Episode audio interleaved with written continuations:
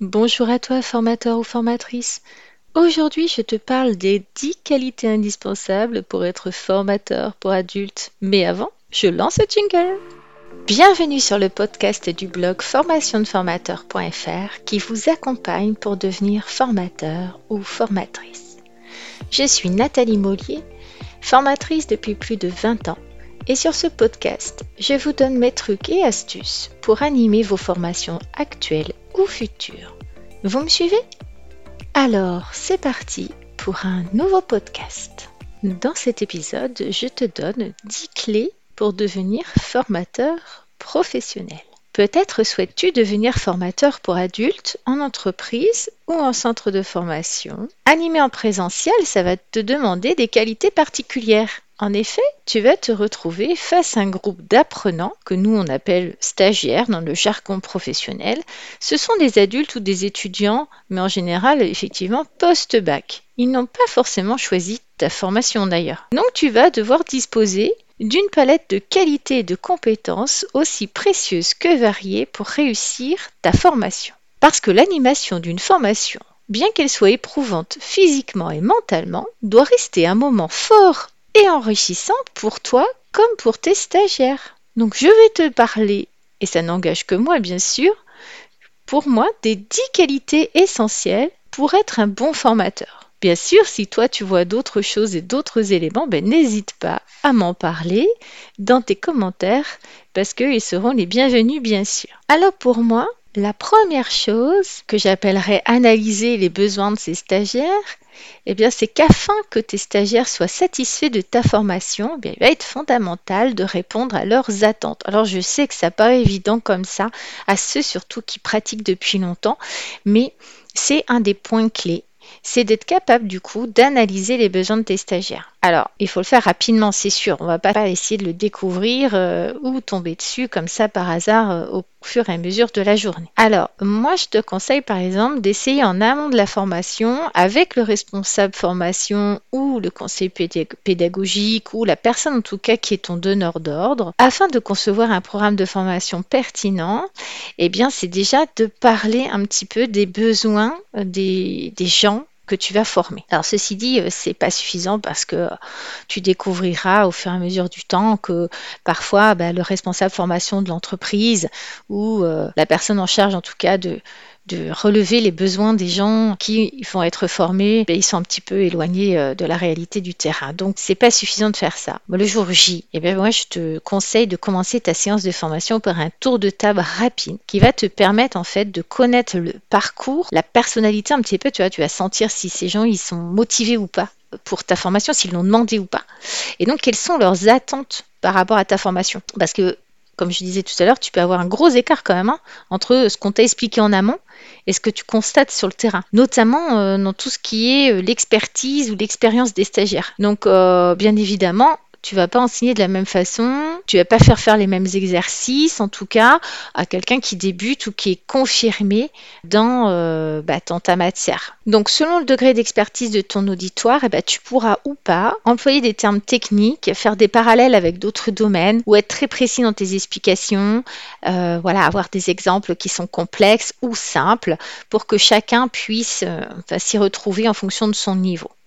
Donc il va falloir que tu construises et que tu structures tes modules de formation afin de répondre à plusieurs niveaux d'apprentissage du débutant à l'expert. Alors pas forcément dans la même euh, formation parce que tu peux aussi euh, toi dire mais le niveau de prérequis que tu attends de tes stagiaires au démarrage de la formation. Je m'explique. Par exemple, il faut le préciser en amont qu'il n'y a pas besoin d'avoir des acquis. Mais ça ne veut pas dire que tu n'auras pas des gens qui sont un peu experts qui vont s'inscrire. À l'inverse, si tu veux t'adresser qu'à des personnes qui ont déjà beaucoup d'expérience professionnelle, eh bien, il faut le marquer dans les prérequis parce que tu vas sinon avoir aussi des débutants qui seront inscrits.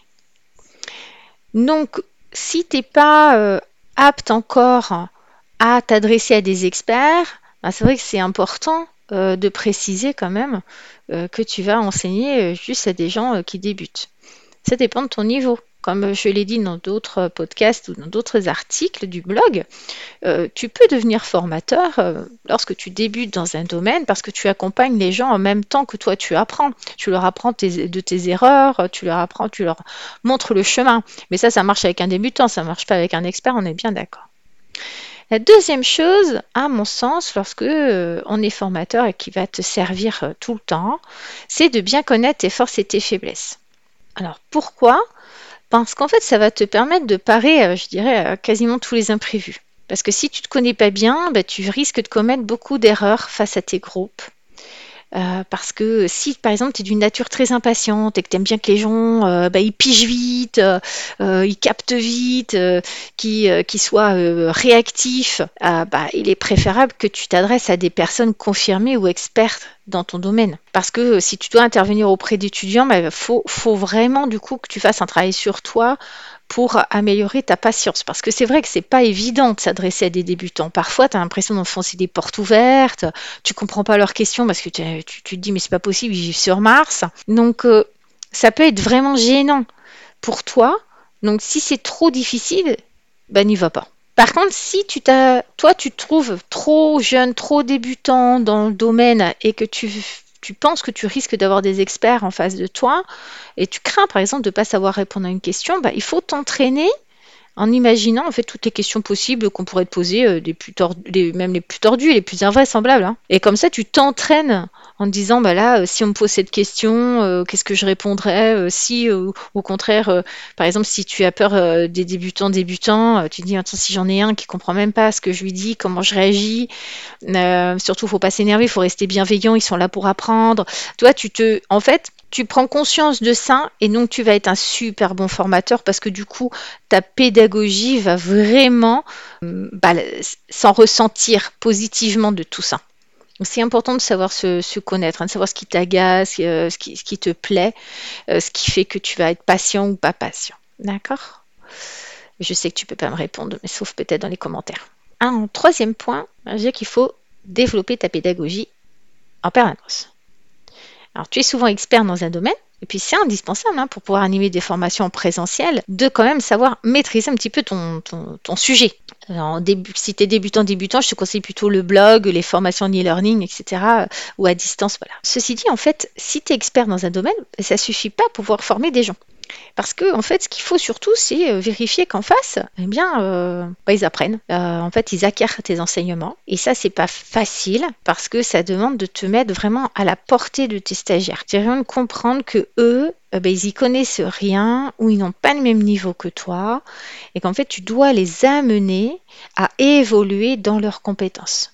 Tu n'es pas juste là pour parler et qu'ils écoutent, c'est vraiment être en mesure d'apporter des conseils, des exemples, des études de cas, des mises en situation pour les faire grandir. Donc garde toujours à l'esprit que tu auras affaire à des personnes qui n'ont pas ton niveau de compétence et de connaissance et que donc il va falloir que tu t'adaptes parce que dans un groupe, eh bien, il y a euh, parfois une grande hétérogénéité, c'est-à-dire que tu as des gens qui vont être vraiment à la ramasse et puis tu en as qui vont capter plus vite. Donc euh, il va falloir que tu t'adaptes à faire ça. C'est ce qu'on appelle la pédagogie. Alors je te rassure, euh, ça s'apprend aussi sur le terrain à pratiquer. Déjà, il faut se dire que si tu vulgarises un peu euh, ton vocabulaire, tes connaissances, vulgariser au sens de mettre euh, en version simplifiée, de simplifier un peu ton vocabulaire, etc. Déjà, tu vas vraiment avoir plus l'attention de tes stagiaires et ça va être génial pour eux parce qu'ils vont mieux comprendre et puis ils vont être capables du coup d'acquérir après progressivement le vocabulaire technique de ton domaine. Donc, tu vas devoir adapter ton discours, rythmer tes formations parce que il faut transmettre efficacement. L'idée, c'est pas de les perdre en cours de route. Hein. Euh, dans la formation continue pour adultes, euh, bah en fait, euh, c'est pas, pertinent, on va dire, de s'asseoir derrière ton bureau, quoi, et de parler d'un ton monotone, bah, en espérant que les gens en retiendront quelque chose, tu vois, genre, et blablabla. En fait, au bout de 10 minutes, ils ont déjà endormi ou en train de faire quelque chose sur leur téléphone portable. Donc même les stagiaires, même s'ils attendent en fait, hein, bien évidemment de la théorie, des outils, ils, attendent surtout des éléments concrets. Hein. N'oublie pas que ce sont des adultes. ce sont des adultes. Et les adultes, ça n'apprend pas euh, de la même façon qu'un enfant. Un adulte, il faut absolument qu'il comprenne les choses. Bon, ça, je te, renvoie vers l'article que j'ai écrit sur ce qui pousse un adulte à apprendre, parce que c'est vraiment important de comprendre ce qui fait que euh, ben, ton apprenant, il va s'investir dans la formation. En fait, la plupart du temps, c'est parce que les gens, demain matin, ils ont envie de pouvoir mettre en pratique ce que tu leur as donné. Donc pour être un bon formateur, ce sens de la pédagogie est essentiel. La quatrième chose qui n'est pas la moindre pour moi, c'est d'être capable de partager son enthousiasme. que tu sois passionné par ce que tu fais. Donc selon les situations et tes thématiques, hein, tu vas prendre en charge des groupes qui vont être constitués de quoi? 10, 20, 40, voire 100 personnes. Surtout si tu es en distanciel. Hein. Euh, le degré de motivation forcément de ces personnes, elle est fonction de leur degré d'implication dans le choix de la formation. parfois, il y a certaines personnes hein, qui se voient complètement imposer la formation que tu vas dispenser par leur supérieur hiérarchique ou par l'école dans laquelle ils sont. Donc dans la formation continue pour adultes, on a, vraiment affaire aussi à des gens qui n'ont plus l'habitude d'être assis à une table ou derrière un bureau à écouter un formateur pendant 7 heures et à essayer d'ingurgiter un maximum de choses. Donc il faut que tu puisses transmettre de l'enthousiasme, du dynamisme à ces personnes sous peine de les voir décrocher, hein, ou pire, euh, je dirais, euh, s'endormir. Donc pour intéresser tes stagiaires, par exemple, il faut rester positif. Par exemple, si une personne n'arrive pas à suivre, eh bien, il faudra peut-être revenir sur les bases rapidement ou varier tes exercices. Parce que cette personne, elle n'arrive pas à suivre, peut-être qu'elle elle ose te le dire, mais que tu en as plein d'autres qui n'y arrivent pas non plus. Donc il fait important vraiment de jamais placer tes stagiaires en position d'échec parce que rappelle-toi, en fait, ils doivent progresser. Donc il faut déjà privilégier cet apprentissage progressif. On part du plus facile et on va vers le plus compliqué. Donc ça te demande de structurer tes formations de façon à pas décourager les gens dès le départ. Tu vois, si tu mets le niveau trop au démarrage, waouh, ça va être dur. Ça va être dur pour eux, mais ça va être dur pour toi de rester positif, etc. Puis moi, je, je, pense qu'il faut toujours dire aux gens, mais vous allez y arriver. Euh, simplement, si vous n'avez pas compris quelque chose, c'est pas grave, on va reprendre. Je vais vous redonner un autre exemple, on va faire une autre mise en situation. Donc ça veut dire que dans ta boîte à outils, hein, euh, pédagogique, c'est le cinquième point, eh bien, il va t'en falloir un petit peu d'avance, euh, même si tu n'utilises pas tout euh, le jour J de ta formation, parce que c'est important. Donc ça, c'est le cinquième point, de varier tes outils pédagogiques. Donc forcément, il existe en gros, hein, on va dire quatre méthodes pédagogiques qui sont assez faciles à mettre en œuvre dans une formation. Donc tu vas, ça va te demander pardon d'alterner théorie et exercice pratique. Donc n'oublie pas quand même l'objectif pour la majorité de tes apprenants, hein, c'est de pouvoir appliquer concrètement ce que tu leur enseignes, et si possible, demain matin. Donc il est important de favoriser les échanges, de laisser une place importante au dialogue, aux questions et aux conseils pour en fait tout simplement créer une atmosphère super détendue, pas trop non plus, mais qui cette atmosphère détendue et de confiance, elle va favoriser l'apprentissage. Donc c'est pour ça qu'il existe énormément d'outils pédagogiques à ta disposition. Hein. Et même pour les matières, je dirais, les plus euh, pénibles, les plus rébarbatifs, parce que tu peux toujours illustrer tes propos par des vidéos, des études de cas, des interviews. Tu peux faire participer les gens avec euh, des QCM, euh, bah, soit sous format papier si, si tu maîtrises pas bien la technologie, mais aussi avec tout simplement des petits QCM en ligne ou Kahoot, etc. Enfin, je t'en parle ça dans d'autres articles. Donc on peut créer également des mises en situation, des jeux de rôle, filmer les gens. Mais le tout, en fait, ça doit toujours être fait dans une atmosphère détendue et conviviale sous ton regard hein, et ta vigilance bienveillante pour que en fait euh, les stagiaires ne se comment dire euh, s'entendent bien aussi c'est-à-dire qu'il est hors des questions qu'il y ait un stagiaire euh, qui euh, pourrisse l'ambiance. Euh, ça, je donc ça, bah, je t'encourage à aller lire mon article sur la gestion des stagiaires. je crois que j'ai même fait déjà le podcast là-dessus. Le sixième point, bah, c'est qu'en fait, en tant que formateur, il faut jamais te reposer sur tes lauriers. Il est vraiment important de ne pas garder constamment les mêmes modes de présentation, la même structuration ou les mêmes exercices, parce qu'en fait, même si le contenu va pas forcément grandement changer, euh, il y a quand même euh, des choses qui vont bouger dans le temps et puis euh, c'est rare que quand même une formation puisse rester pertinente comme ça plusieurs années de suite sans être revue et réadaptée, notamment dans les jeux et les exercices, même pour que toi en fait tu trouves toujours de la stimulation à animer ces formations-là, alors que peut-être que tu fais ça tous les jours depuis X temps. Donc, bien sûr, ne pas se reposer sur son laurier, bah, ce qui va t'aider, c'est les évaluations à chaud à la fin de la, journée de formation ou de tes journées de formation. C'est-à-dire, c'est le, tour de table du feedback de tes stagiaires. C'est-à-dire, là, ils vont te dire ce qui s'est mal passé, ce qu'ils n'ont pas bien vécu, ce qu'ils ont apprécié. Et ça, ça va t'aider vraiment à faire évoluer ta formation parce que sinon euh, ta formation, si tu la fais pas évoluer, bah, elle est condamnée à l'avance à, mourir un de ces quatre, euh, vraiment, et à ne plus se. Comment dire Personne ne va te la redemander, cette formation, tu vois. Si tes évaluations elles sont pourries à la force. Septième point, pour moi, alors ça rejoint un peu tout ce que j'ai déjà dit, hein, mais c'est d'être à l'écoute et disponible pour tes stagiaires. Donc il faut quand même de solides compétences relationnelles. Si tes formations sont très courtes, eh bien, ta disponibilité pardon, auprès de tes stagiaires elle est essentielle. Parce que les cours magistraux où l'interaction entre les stagiaires et le formateur elle est complètement nulle, bah, c'est à proscrire dans la formation continue pour adultes. Hein. Je dirais presque dans tous les domaines quand même. Donc par l'écoute, par le fait de poser des questions, eh bien, on va susciter la participation des apprenants. Et donc, on va les aider à sortir de leur réserve, tu vois, du côté timide euh, qu'ils ont certains euh, au tout début, ou alors euh, ceux qui parlent frénétiquement parce qu'ils sont tellement stressés qu'en fait, ils n'arrivent pas à se canaliser. Donc, ça va te demander d'apprendre à cerner les gens rapidement pour créer cette dynamique de groupe. Donc, il faut vraiment que tu fasses cet effort-là euh, parce que les disponibles, alors ça veut dire quoi? Moi, je, le sais hein, pour le pratiquer, c'est que malheureusement tes pauses sont très très courtes parce qu'à la pause, on a plein qui viennent te voir, tu discutes avec eux, tu oublies d'aller faire pipi. Euh, alors tu essaies de les amener vers la machine à café pour prendre un café au moins, mais c'est ce temps-là qui fait que toi, euh, tu vas favoriser ce climat, cette bonne entente, ce climat de confiance, d'apprentissage, et puis finalement aussi répondre à leurs attentes. La huitième chose pour moi qui est importante, c'est d'anticiper les imprévus. Parce que la préparation d'une formation, à mon sens, c'est quand même 80% de son succès. C'est-à-dire que si tu as déjà bien préparé ton support ou tes supports, imaginons que tu utilises un PowerPoint, voilà, tu l'as bien préparé.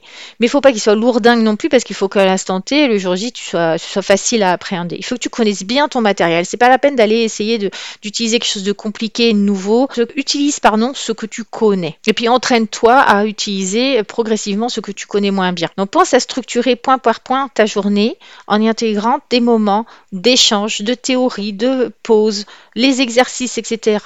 Donc ça demande de bien savoir calculer le temps passé sur chaque point. Alors au départ, tu vas dire en fonction de tant de personnes, j'ai tant de personnes, ça risque de me prendre tant de temps. Et puis tu te canalises et tu te fais comme ça ton, je dirais, ton programme de la journée. Euh, bah, si ça commence à 9h et que ça termine à 17h, bah, de 9h à 17h, voilà dans l'idéal ce que j'aimerais faire et dans cet ordre-là. Et puis si ça doit changer, ça changera, mais au moins dans ce planning-là, prévois-toi les moments imprévus de questions et d'échanges. N'essaye pas non plus de vouloir trop en faire, ça c'est une erreur de débutant. C'est de prévoir en fait un contenu pour, euh, pour 10 heures alors que tu en as que 7 et que dans ces 7 heures-là, il y a forcément des temps d'échange, etc. Alors le neuvième point important, bah, c'est qu'il faut constamment se former, il faut se tenir à jour.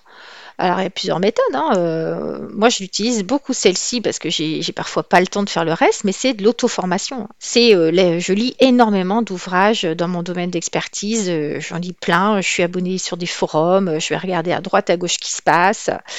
Et puis, quand j'aime beaucoup aussi la formation sur Internet, les vidéos sur YouTube, les blogs, etc., qui vraiment n'apportent beaucoup de choses.